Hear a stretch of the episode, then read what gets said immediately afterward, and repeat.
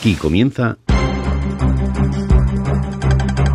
El mundo en nuestra antena. Un programa para los aficionados a las telecomunicaciones, Radioafición, Internet, broadcasting onda corta y todo lo que tiene relación con este mundo maravilloso que es la radio.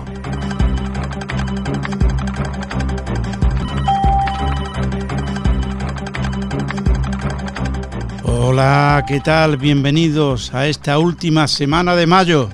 Saludos de Arturo Vera. Hola, en nombre de todo el equipo. En el control de sonido, como cada semana, Lola Barrios. Sintonizan El mundo en nuestra antena.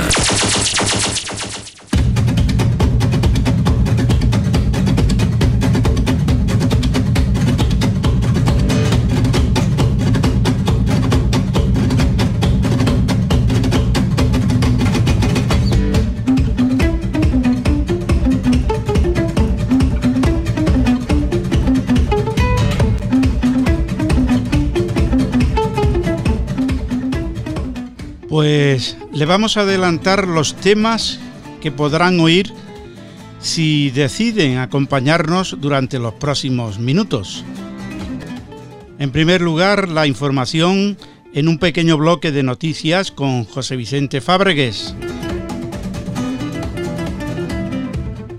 Continuará Dial CB con Manolo Meteorito, que hoy nos trae una charla con Isabel Martín de Radio Montaña y Naturaleza una activa radioaficionada que sabe combinar muy bien la radio y la montaña, un complemento perfecto de la radio y naturaleza. Después la oímos.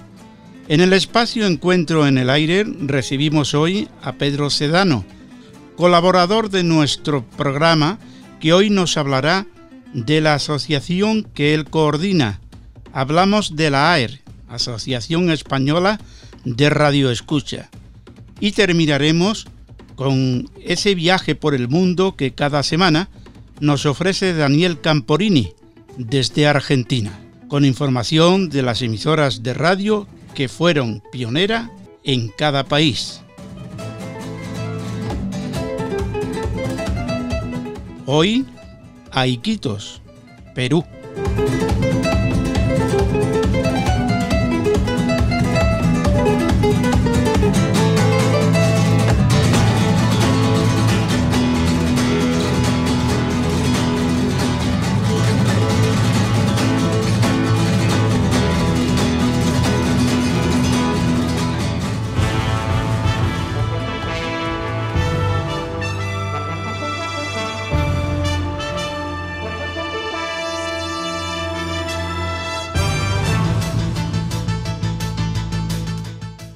Pues empezamos, y empezamos con este pequeño bloque de noticias. Nueva antena Multiaz. Amplía la información José Vicente Fábregues. Los barcos de la Marina estadounidense mejoran su capacidad de ataque con una nueva antena Multiaz que une todos los equipos en una red común. La Marina de Estados Unidos está impulsando un nuevo concepto de operaciones marítimas distribuidas, DMO, para integrar cada vez más diversos drones autónomos y mejorando la interacción en tiempo real de medios de ataque de superficie, aire y submarinos. Esta concepción presupone una mejor orientación de armas contra las naves enemigas, así como la detección intercepción de misiles balísticos Enten. Enten Isotropic Systems Unique Optical Antenna the Power en esta nueva estrategia desempeñan un papel importante las tecnologías y circuitos de antena de formación de haces recientemente patentados. Avances que permitirán en gran medida las capacidades de la Marina. Parte de este programa es un contrato de evaluación y desarrollo recientemente adjudicado por la Unidad de Innovación de la Defensa a Isotropic Systems. Se trata de una nueva tecnología de antena de múltiples haces que emite una señal electrónica precisa y estrechamente configurada a una serie de satélites simultáneamente y que ofrecerá mayor precisión con la ventaja adicional de requerir un menor consumo de energía a bordo. La antena dependerá de la innovadora tecnología de lente óptica de formación de señal en de Isotropic, según el vicepresidente de I&D de Isotropic, eh, Brian Billman. Estas antenas isotrópicas radian con la misma intensidad en todas las direcciones y apenas tienen pérdidas de señal. Eco Alfa 1 Zulu Víctor. Reconocimiento en la prensa. Una pena que muchas veces nos demos cuenta de la historia de muchos radioaficionados cuando fallecen. Eco Alfa 1 Zulu Víctor es un buen ejemplo de ello. El periódico La Rioja de España le dedicó hace unos días un buen reportaje. Piloto de aviación, químico y colorista textil, fue radiotelegrafista internacional y miembro de la URE, Unión de Radioaficionados Españoles, por más de 40 años. Con 14 años se trasladó a Madrid, donde se formó y ejerció como militar profesional. Fue suboficial del Cuerpo de Especialistas de Escala de Radiotelegrafistas del Ejército del Aire. México fue su segunda patria y es donde se realizó profesionalmente hasta su jubilación en el año 2010. Aunque oficialmente su indicativo era EA1 Zulu Víctor, para los amigos era EA1 Zorro Viejo. Marta, su hija, le recuerda siempre conectado a la radio, incluso en el coche o en el monte, a, donde se llevaba los walkie-talkies y realizaba actividades relacionadas con la radioafición. Máximo falleció el pasado 2 de mayo de 2020 a los 75 años de edad. Descanse en paz. 6 metros en Alemania. La Agencia Federal de Redes de Alemania ha realizado una implementación provisional preliminar de los resultados de la CMR-19 para la banda de 6 metros. Los radioaficionados alemanes ahora tienen acceso al rango de frecuencia de 50.000 a 52.000 MHz en secundario con un archivo de banda máximo de 12 kHz. Los tipos de transmisión, todos mm, de polarización de antena horizontal y operación en concursos permitidos. Además, los titulares de la clase A, licencia A, ahora pueden transmitir con un máximo de 750 vatios PEP. E los titulares de una licencia E con, un, con 100 vatios PEP e y a 25 vatios PEP e se aplica al resto como antes. Más información en el sitio web de DARC alemán https dos puntos dos barras www.darc.de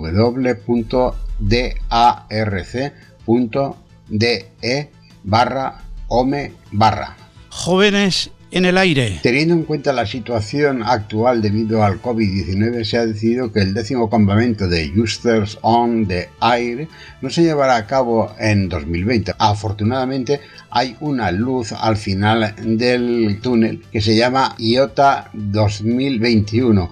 Nos complace anunciar que HRS propondrá el evento y organizará IOTA 2021 en Croacia. Eventos de IOTA actualmente también cancelados campamentos subregionales de Bota en Serbia, Noruega, Hungría, Tailandia, Croacia y España. Los participantes han sido contactados directamente por los organizadores. Cuando la situación con respecto al COVID-19 esté cambiando en una dirección positiva, se revisará si se puede organizar a finales de este año varios eventos. Visita la web y las redes sociales regularmente para mantenerte actualizado. Más información en https www.ham-iota.com. Hay un adelanto que se puede dar el 28 de mayo, 18 UTC, se está planeando una actividad IOTA en la que todos pueden participar, estar atentos y seguir la información. Llegan las antenas. Cuando pensamos que habíamos visto todo en materia de antenas, la empresa del Reino Unido Air Antennas acaba de lanzar un nuevo modelo al mercado de antena inflable. Sus sistemas tienen la peculiar característica que requieren ser infladas para poder operar. Actualmente en su catálogo tienen tres modelos, uno de HF de 0 a 30 MHz y otros dos de en VHF y UHF. El precio ronda las 100 libras. Según su página web, Air Antenas es la realización de una ambición de largo tiempo del propietario y fundador Tom Morris, una experiencia profesional en la industria de antenas que abarca 15 años y la pasión de un aficionado a la radio durante más de 30 años. Tom es una autoridad reconocido en el campo del diseño y desarrollo de antenas. Un momento de inspiración en abril de 2019 llevó a Tom a desarrollar una antena prototipo, la antena inflable. La respuesta de la industria de antenas y la comunidad de radioaficionados fue tremenda y reforzó la decisión de Tom de lanzar Air Antenas.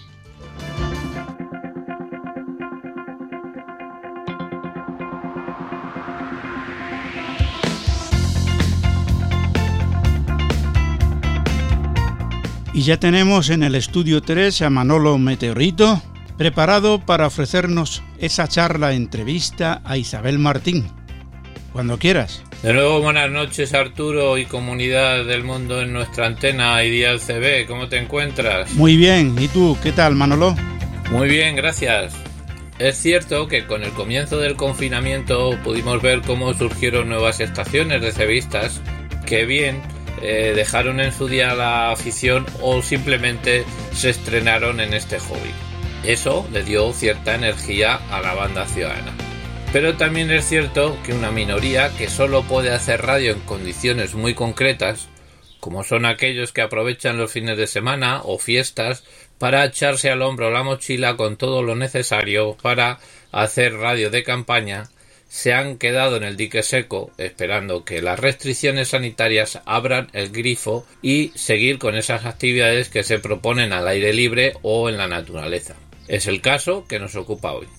Tenemos en línea telefónica a Isabel Martín, QRZ Golondrina, de Radio, Montaña y Naturaleza, que nos explica cómo han vivido y viven aún, esperemos que por poco tiempo, esta situación.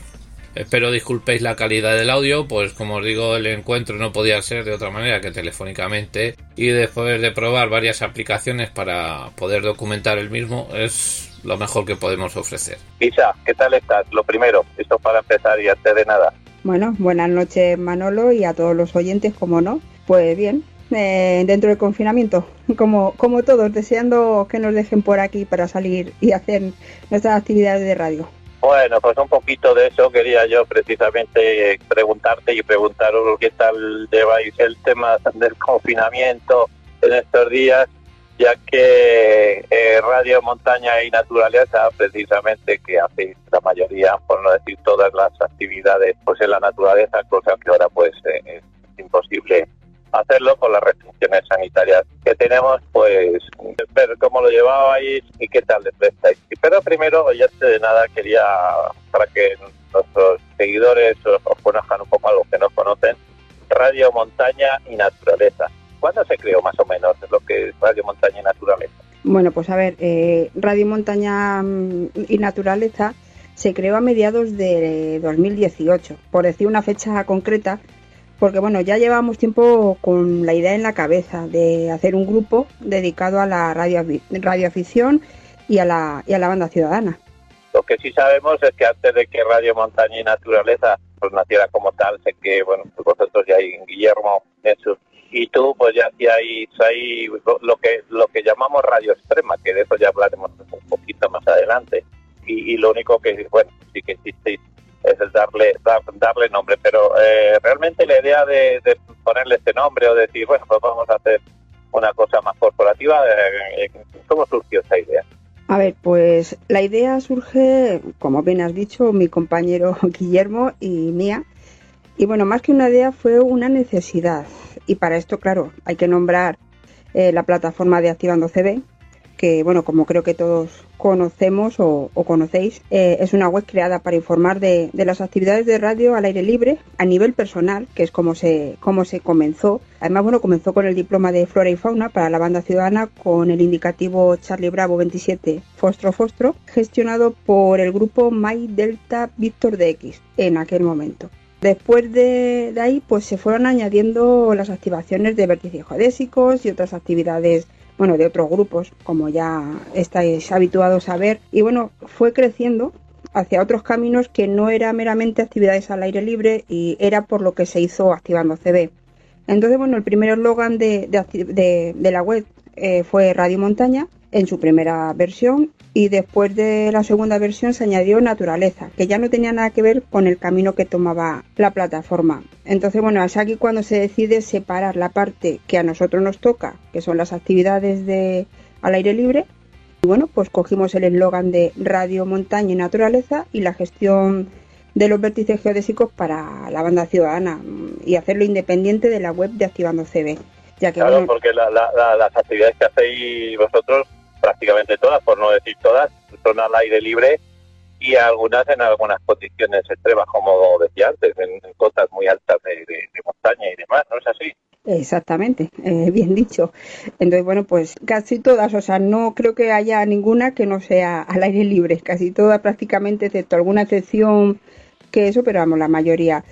Así que bueno, pues eh, ya te digo, a partir de ahí, entre el compañero Guillermo y la que, la que habla, pues eh, creamos Radio Montaña Naturaleza que bueno que es un grupo.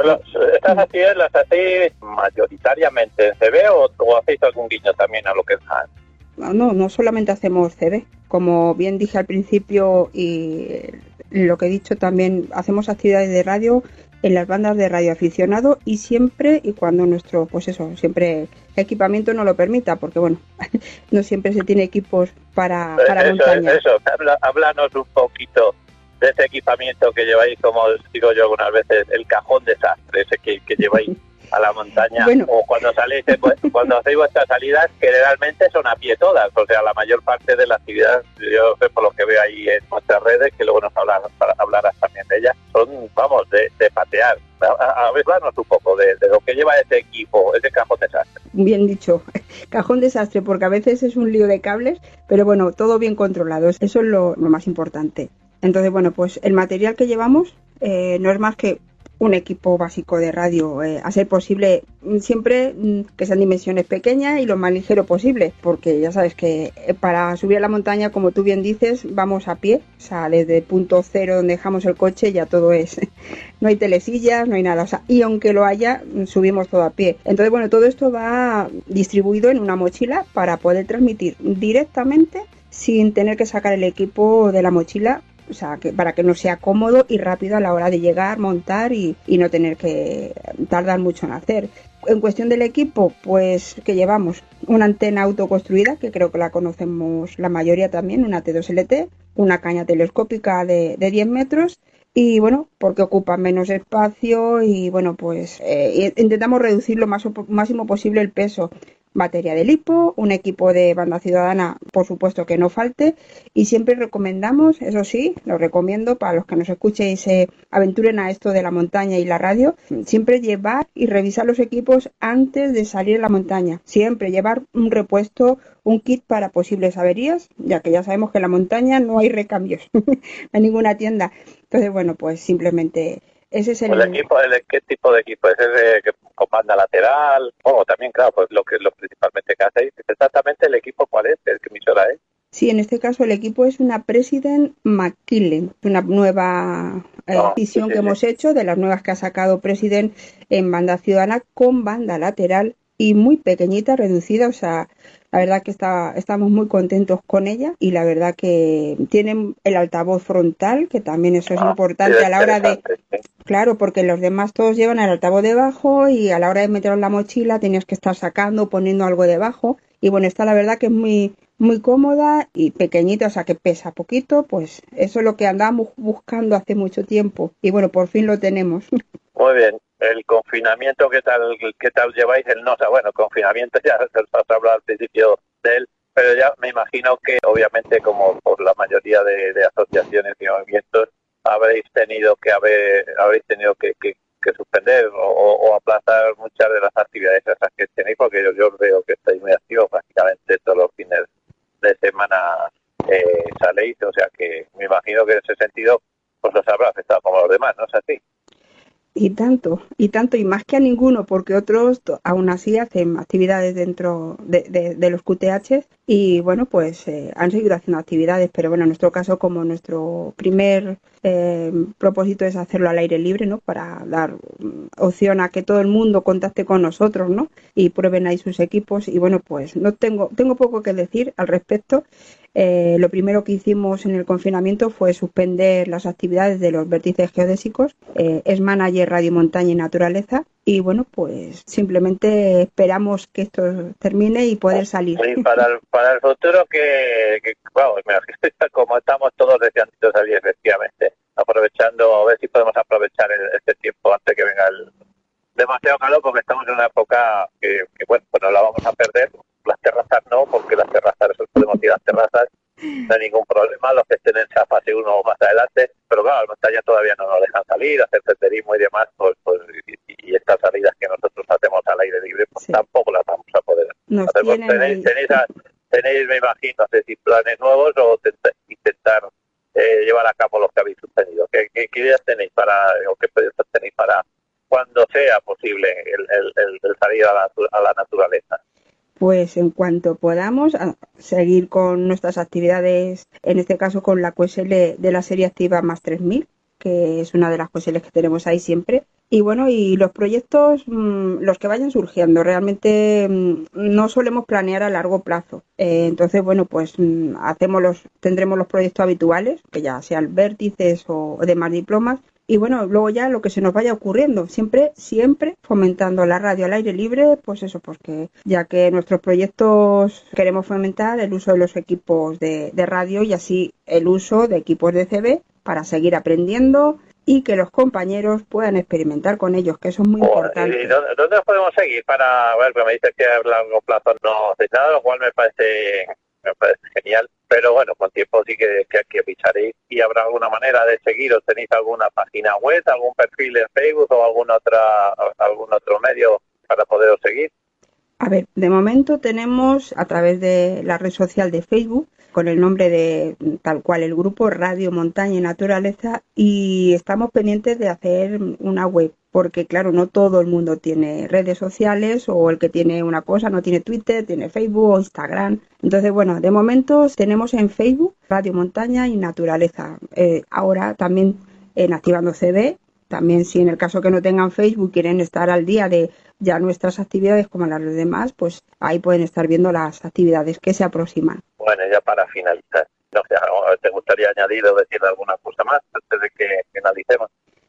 Pues simplemente que tenemos que fomentar eso, la, la radio, seguir saliendo por ahí al aire libre, que por lo menos es lo que fomentamos porque es lo que nos gusta, ¿no? Cacharrear con ellos y hacer pruebas de cobertura, que es lo que a veces nos gusta cuando la gente está en las activaciones nuestras y, nos piden señal y tal. Entonces, pues la verdad que disfrutamos mucho que la gente diga, oye, os hemos escuchado. Bueno, vivimos en Granada y nos escuchamos con Madrid, o sea, em, y fue todo bueno, ay, os he escuchado y, nos hemos escuchado y, y bueno, eso, mm, eso nadie puede saber lo que se siente en ese momento tan lejos, a tantas horas y, y poder hacer contacto con Madrid. Por eso siempre decimos que la altura cobertura.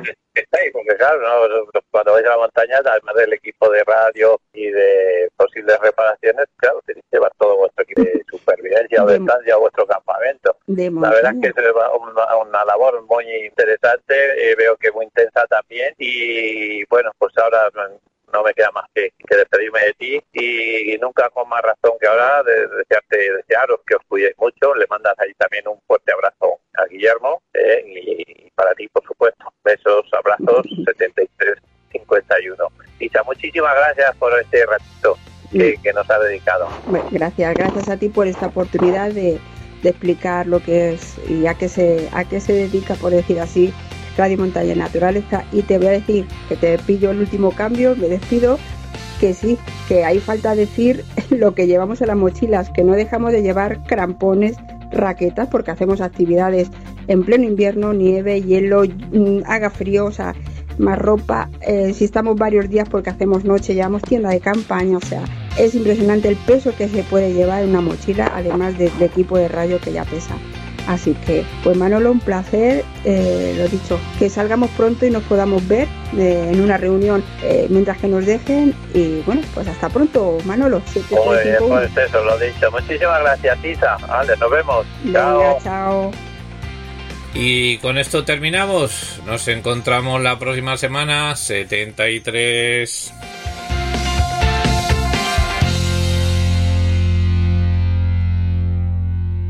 Hasta la semana que viene, Manolo. Grande Isabel, una radioaficionada incansable y activa. Suerte para ella, que pronto podrá disfrutar de la radio y la montaña. El mundo en nuestra antena con Arturo Vera.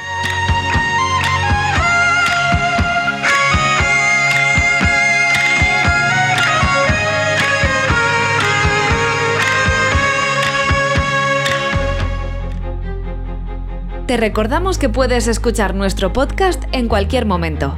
Descárgate la aplicación podcast que prefieras y suscríbete a nuestro canal. Tan solo tendrás que teclear El Mundo en nuestra antena y darle al botón Suscribirse. Te esperamos. Después de esta pausa regresamos con el espacio Encuentro en el Aire con Pedro Sedano. No se marchen.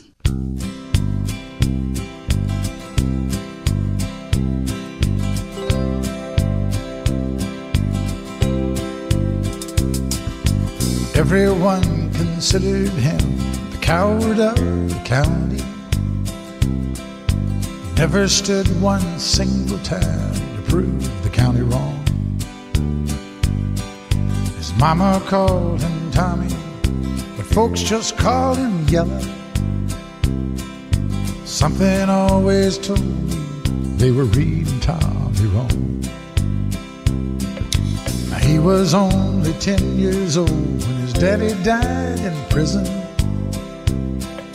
And I took care of Tommy, cause he was my brother's son.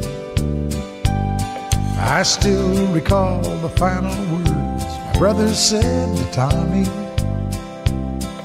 Son, my life is over, but yours has just begun.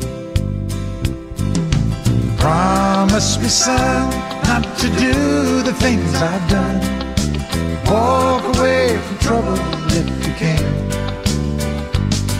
Now it don't mean you're weak if you turn the other cheek. And I hope you're old enough to understand. Son, you don't have to fight to be a man. There's someone for everyone. Tommy's love was Becky. In her arms, he didn't have to prove he was a man. One day while he was working, the cattle and boys came calling. They took turns at Becky, and there were three of them. Tommy opened up the door, saw his Becky crying. The torn dress, the shattered look more than he could stand. He reached above the fireplace, took down his daddy's picture. As the tears fell on his daddy's face, I heard these words again. Promise me, son, not to do the things I've done. Walk away from trouble Now it don't mean you're weak if you turn the other cheek. And I hope you're old enough to understand. Son, you don't have to fight to be a man. The Gatlin boys just laughed at him when he walked into the bar room. One of them got up and met him halfway across the floor. Tommy turned around, they said, Hey, look, old Yellow's leaving. But you could have heard a pin drop when Tommy stopped and locked the door. Twenty years of crawling was bottled up inside him. He wasn't holding nothing back, he let him have it all. Tommy left the bar room, not a Gatlin boy was standing. He said, This one's for Becky, as he watched the last one fall. And I heard him say, I promised you, Dad, not to do the things you've done. I'll walk away from trouble when I can. Now please don't think I'm weak, I couldn't turn the other cheek. Papa, I sure hope you understand. Sometimes you gotta fight when you're a man. Everyone considered him the coward of the county. Sintonizan El Mundo en nuestra antena con Arturo Vera.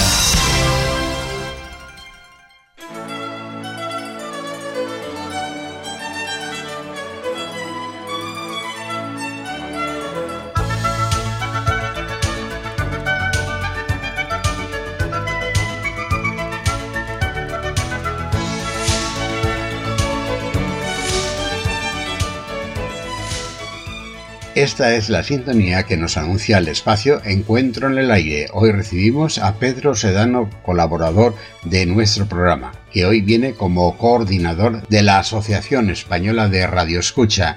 Pedro ya se encuentra en el estudio 1. Cuando quieras, Arturo. Gracias, Vicente. Efectivamente, ya estamos con Pedro Sedano, al que damos las gracias por estar con nosotros. Gracias, Pedro. Muchas gracias a ti por llamarme. Como coordinador general de la AER, ¿nos puedes explicar qué es la AER para los oyentes que escuchan por primera vez estas siglas? Pues siendo muy simples, la AER pues es la Asociación Española de Radio Escucha, una entidad dedicada a promover el diexismo en España y claro, está en el mundo castellano, castellano parlante, ¿no? ¿Qué tiempo tiene esta asociación? Bueno, la AER se fundó allá por los años, me suena 1977, así que ya tenemos unos añitos. Pero por cierto, ¿a que no sabes dónde se creó? Se creó donde hacíamos las reuniones semanales, en la sede de la entonces URE de Madrid en Caballero Andante, perdón, en Caballero de Gracia. O sea que esa fue la sede de, de la asociación que tú... Sí, nosotros nos reuníamos, luego hablaremos un poquito más tarde quizás de, otros aspectos más concretos, nos reuníamos allí semanalmente un grupo de aficionados y un buen día, eh, me refiero en la sede de la URE, y un buen día decidimos crear Posteriormente eh, se fundó, se creó AER. ¿Ha sufrido algún cambio durante este tiempo? Sí, como te decía, el origen de la AER fue GECE. GECE es el grupo de escucha del centro de España que era un grupo de aficionados, de aficionados españoles que nos reuníamos a finales de los 70 y en los 80, en el que te decía, en el local eh, de la URE de Madrid, y éramos miembros de un club de Canarias que se llamaba Atlántico de X Club. Este club, este club cesó sus actividades y nos constituimos en club, nosotros a su vez. Más tarde vendríamos a llamarnos Asociación GECE, es decir, Asociación de Grupos de Escucha Coordinados de España, con motivo de la declaración a nivel nacional. Y en 1991 nos fusionamos con otras dos entidades de X, la ADXA de Aragón y Área de Andalucía. Y así creamos la Asociación Española de Radio Escucha, AER. ¿Cuántos miembros en este momento o socios? Bueno, nuestro club ha tenido una disminución palotina desde los años 90 hasta la actualidad, en la que no somos más de un centenar de aficionados. Tenemos también un club virtual que se llama AER Virtual y que tiene 2.000, eh, eh, digamos, registrados. ¿La cuota anual por ser socio? La cuota, como el club ha ido disminuyendo a lo largo del tiempo y ahora está en 12 euros, es decir, un euro eh, por mes. Y para el que vive en América, en América tanto del norte como del sur o del centro, la hemos rebajado al 50%. ¿Qué recibe el, socio? ¿Qué servicio recibe del club? Bueno, como te decía antes, los socios reciben mensualmente nuestro boletín El Dial E en formato PDF y EPUB. No existe en formato papel, lo, lo descontinuamos hace ya unos años. Reciben el carnet electrónico de socio, tienen acceso a la zona restringida de nuestra web y tienen una cuenta de correo de 50 gigas, entre otras cosas. Creo que hay reuniones a nivel mundial. ¿Cuándo es la próxima y dónde? Bien, eh, nuestra asociación, AER, es miembro del Consejo Europeo de Dexismo, el EDXC. Este, esta entidad tiene reuniones anuales en una ciudad de Europa. Este año la próxima es entre el 10 y el 13 de septiembre en Bucarest, Rumanía. Ahora bien, se está replanteando, digamos, cancelarla por este tema del coronavirus. Más información en la web del EDXC. Evidentemente esta reunión es una reunión a nivel europeo de entidades de, Europa, pero están invitados eh, personas extranjeras. También tenemos otras dos interesantes reuniones más, una en Brasil, que recoge a personal de Brasil y de toda Sudamérica, y otra en México, que también es interesante, a la que yo, por cierto, he participado dos veces. Pero esta última de México se acaba, de ser suspendida. Era en agosto, si no recuerdo mal, a final de agosto, creo los últimos días de agosto, primero de septiembre. ha sido suspendida. Aquí en España se celebró una, creo, en Barcelona, que fue muy sonada, ¿no? Se, celebraron, se han celebrado dos. La ah. primera se celebró en Madrid hace ya muchos años. El año, me suena que fue el 80 o el 81, algo así por el estilo, organizada por nuestro club. Y la siguiente se celebró en Barcelona unos años después, eh, eh, digamos, con, eh, arreglada o organizada por la Asociación de X Barcelona, ADXB. ¿Algún boletín o revista o página web para informar a los socios y futuros? Nuestra asociación publica el boletín en formato electrónico, el Dial E, para los amantes de la onda corta que reciben todos los socios mensualmente. Pero, por otro lado, además tenemos el dial FM para aquellos amantes del DX en FM que está abierto, es decir, no es una, no es una publicación exclusiva. Y nuestra página web es aer.org.es. En esta página tenemos muchas listas e informaciones interesantes para los aficionados. Seguramente habrá radioaficionados que no sepan lo que es el código SINFO. ¿Nos puedes explicar? Bueno, yo corregiría eh, SINFO y SIMPO. Son dos acepciones prácticamente del mismo código. Este código es el que más usamos, el SIMPO, el que más usamos los aficionados al DX para informar a las emisoras de la calidad de la recepción de su señal. Cada una de estas letras se evalúa de 1 a 5, siendo 5 el máximo, evidentemente, y, y cada letra tiene un significado. La S de fuerza de señal, la I de nivel de interferencias, la N de la cantidad de ruido presente en la transmisión, la P de propagación o de fading y la O es un valor, una especie de valor resumen de total de la recepción. La variante SINFO es que la, en vez de la P se usa la F que es de fading o de fading, que es prácticamente lo mismo. Pero vamos, en todos los informes de recepción que mandamos nosotros los aficionados siempre mandamos el código SINFO. El diezismo parece que está en auge, o eso me parece a mí. ¿Es así? En fin, yo diría que no, que la realidad es muy, es, que en realidad estamos en plena decadencia. Los años dorados quizás fueron los años 80, los años 90, han ido disminuyendo el número de aficionados y por supuesto los afiliados a los clubes de, a los clubes de X. De hecho, algunos enormes como el Danish Rugby Club de Dinamarca cerró hace años y en fin, y el, digamos, donde más eh, aficionados al diexismo hay es en los países nórdicos, que siguen siendo los que más practican esta afición y los que tienen antenas absolutamente increíbles y equipamientos muy caros, muy costosos. Pero vamos, yo creo que hay bastante campo para seguir practicando el diexismo, ¿no? La radio escucha. Sí, sí, lo hay. Pero el problema es que, digamos, nos dedicamos a, digamos, a otras aficiones distintas y esto ha decaído un poco. ¿Qué equipos aconsejaría comprar para empezar hoy para practicar el diezismo?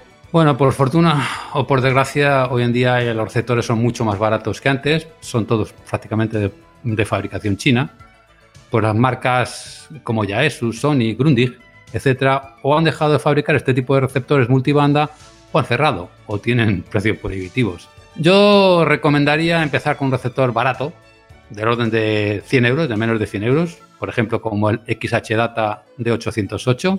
Si se es más exigente o quiere gastarse, quiere gastarse algo más de dinero, podemos irnos a una gama de entre 100 y 200 euros.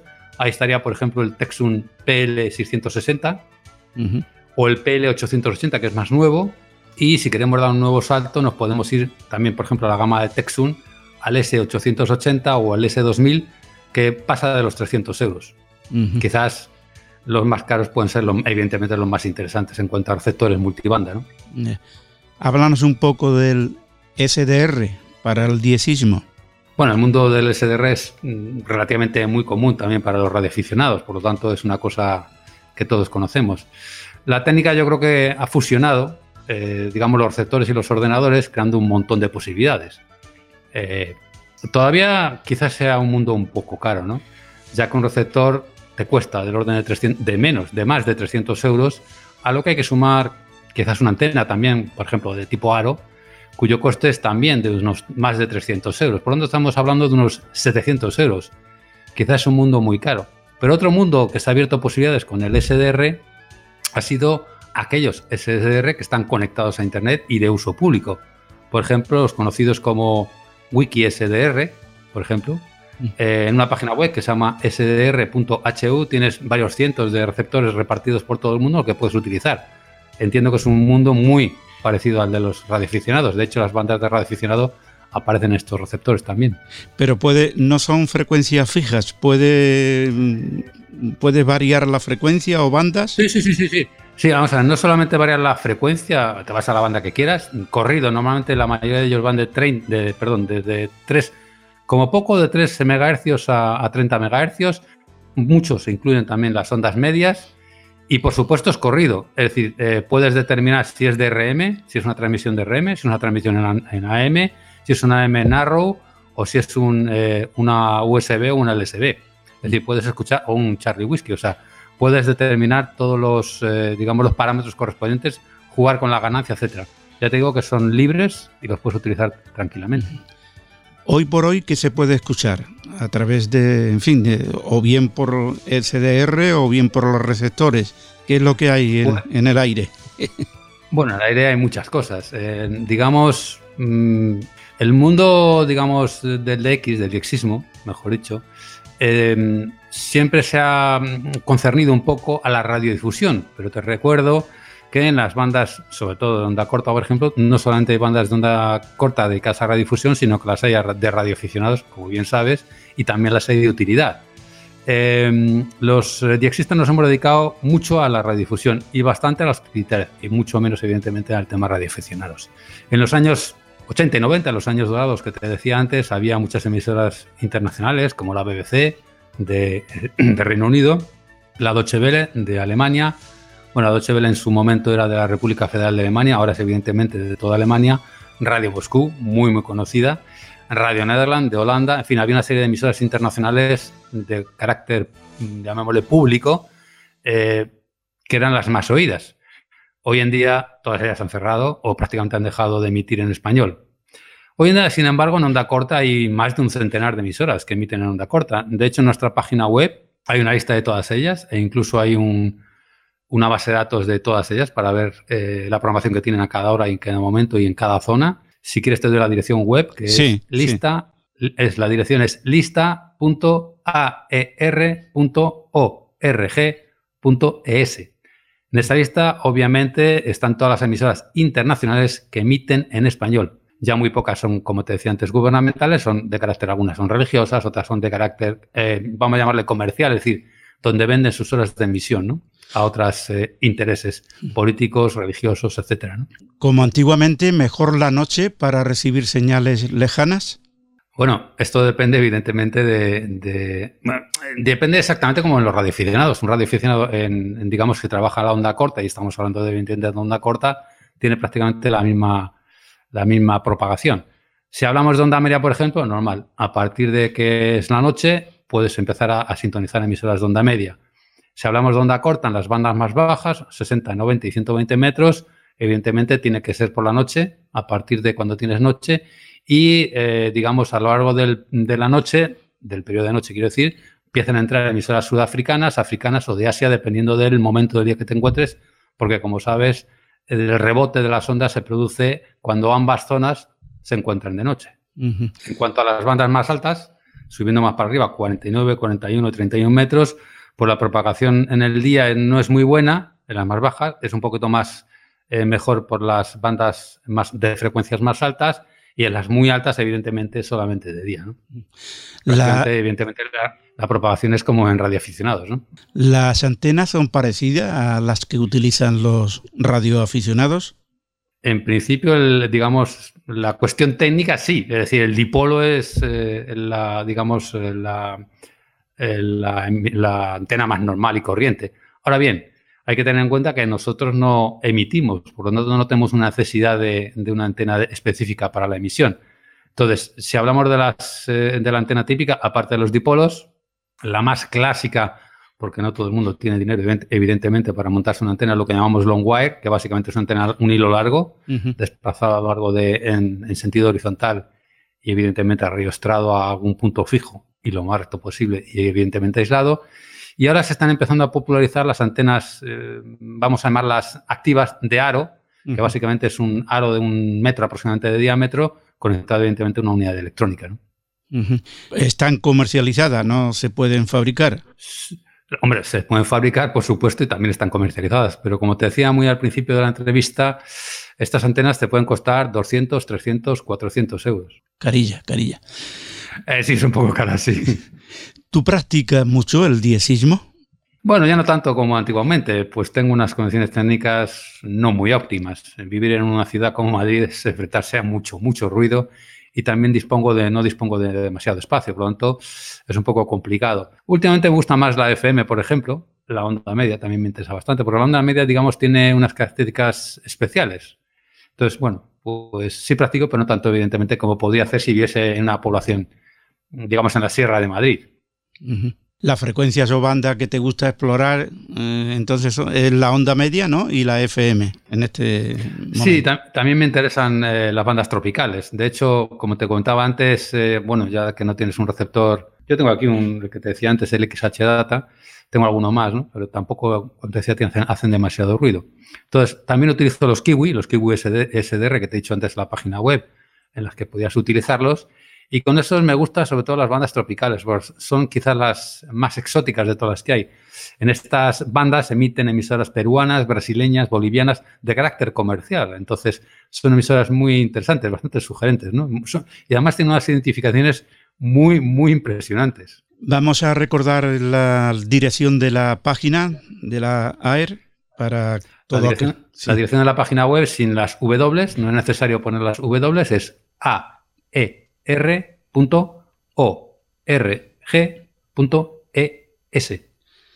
Muy bien, Pedro, que ha sido un placer tenerte en este tiempo de radio y si quieres añadir algún comentario más, pues lo puedes hacer. No, nada, no, nada más. Agradecerte mucho la entrevista y un saludo a todos los oyentes. Gracias a ti, Pedro. Te oímos. Muy bien, gracias. Efectivamente, lo oiremos la semana que viene en ese informe mensual de la AER. Sintonizan El Mundo en nuestra antena con Arturo Vera. En RB Radio estamos de estreno. Visita nuestra nueva web en www.radiobenicalab.com y disfruta de tu programa favorito en cualquier parte y a cualquier hora www.radiobenicalab.com.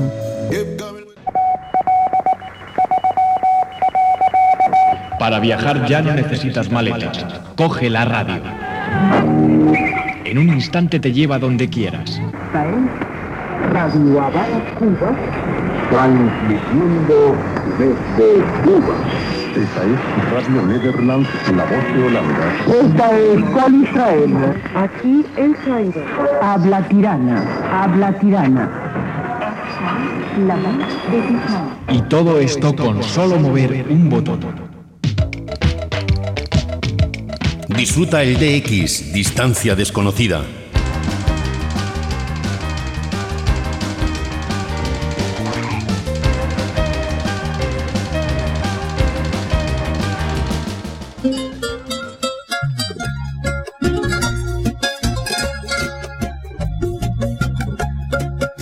Y con esta sintonía nos vamos a Iquitos, Perú, de la mano de Daniel Camporini.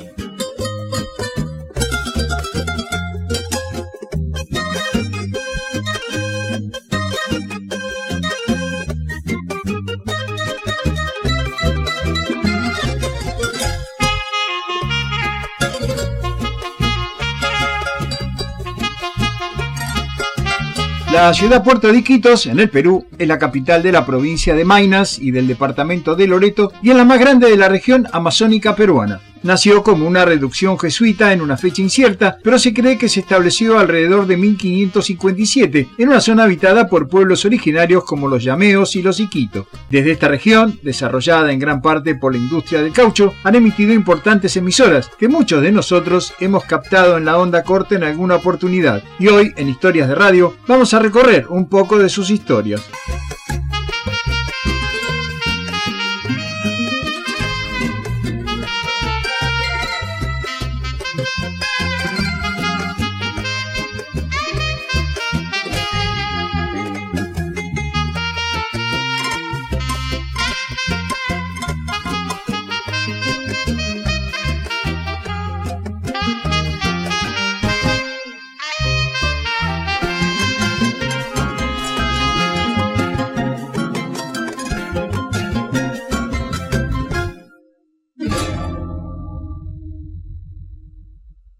Algunos datos hallados en la búsqueda de mayor información dan cuenta que en un primer intento de instalar una emisora de radio en la ciudad de Iquitos, este estuvo a cargo de un capitán del ejército en el área de comunicaciones de la división de Selva, que empleando elementos desechados logró armar un transmisor emitiendo música grabada, identificándose a la emisora como Radio Sargento Lores, experiencia que por cierto tuvo una corta existencia.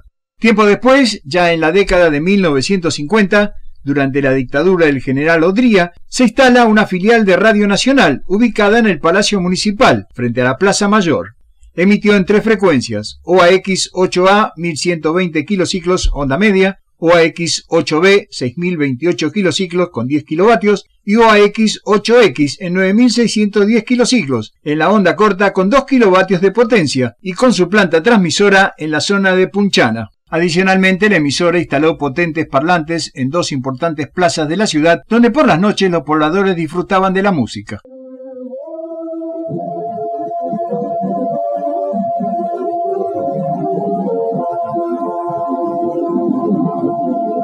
Radio que integra, informa, utiliza y entretiene las 24 horas del día. Radio Nacional del Perú, transmitiendo de frontera a frontera. En cuanto a las emisoras privadas, la primera de ellas, Radio Loreto, nace el 26 de julio de 1953, siendo propiedad de la organización Roberto Cruzado. Sus programas más populares eran los deportivos y musicales, contando con una pequeña orquesta estable que tocaba en un estudio auditorio. Operaba en la frecuencia OAX 8D en los 1150 kilociclos de la onda media y poseía 10 kilovatios de potencia. Un año más tarde sale al aire la que sería su gran competidora y daría un fuerte impulso a la radiodifusión en la ciudad. En 1957, Julio Reate Guiburga pone en funcionamiento a Radio Atlántida, una estación que ya estaba orientada no solo a una audiencia local, también a la nacional y extranjera. Bautiza su emisora con el nombre de su local de ventas de receptores, Casa Atlántida. La emisora instaló transmisores de onda media y corta en las frecuencias OAX 8J 1490 kilociclos, OAX 8F en 4790 kilociclos, en ambos casos con un kilovatio de potencia.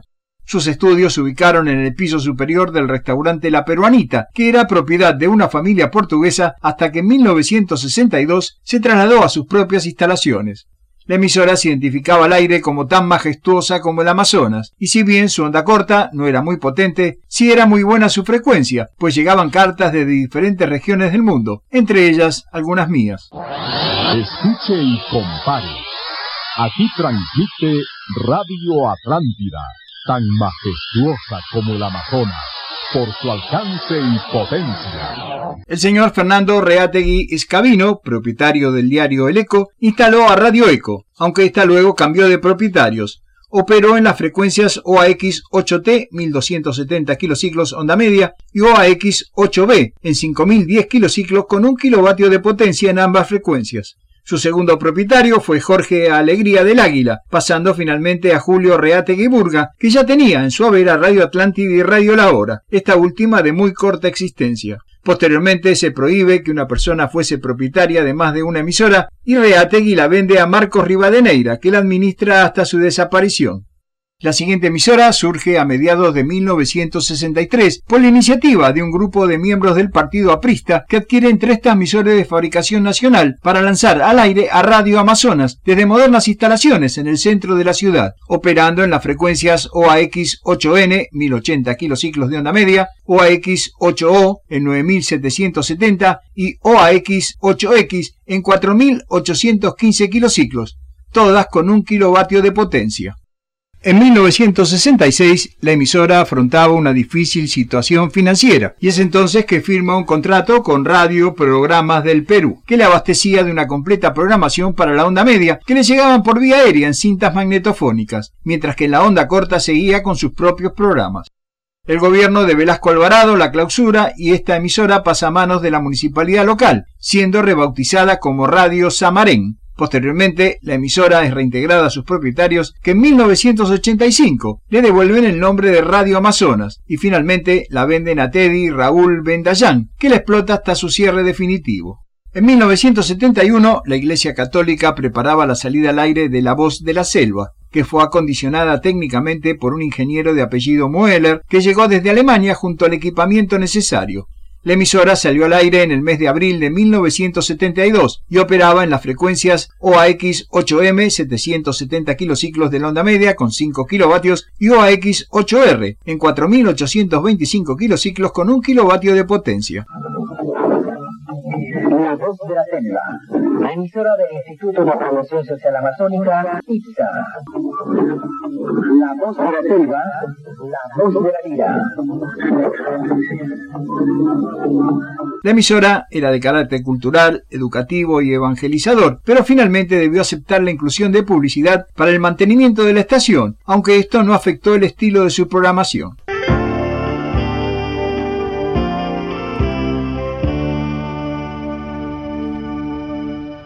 Desde el estudio de historias de radio en Munro, Buenos Aires, en el año del centenario de la radiodifusión argentina, les habló Daniel Camporini. Y con este viaje radiofónico por el mundo, con nuestro compañero Daniel Camporini, nos despedimos hasta dentro de siete días, aquí, en esta misma sintonía.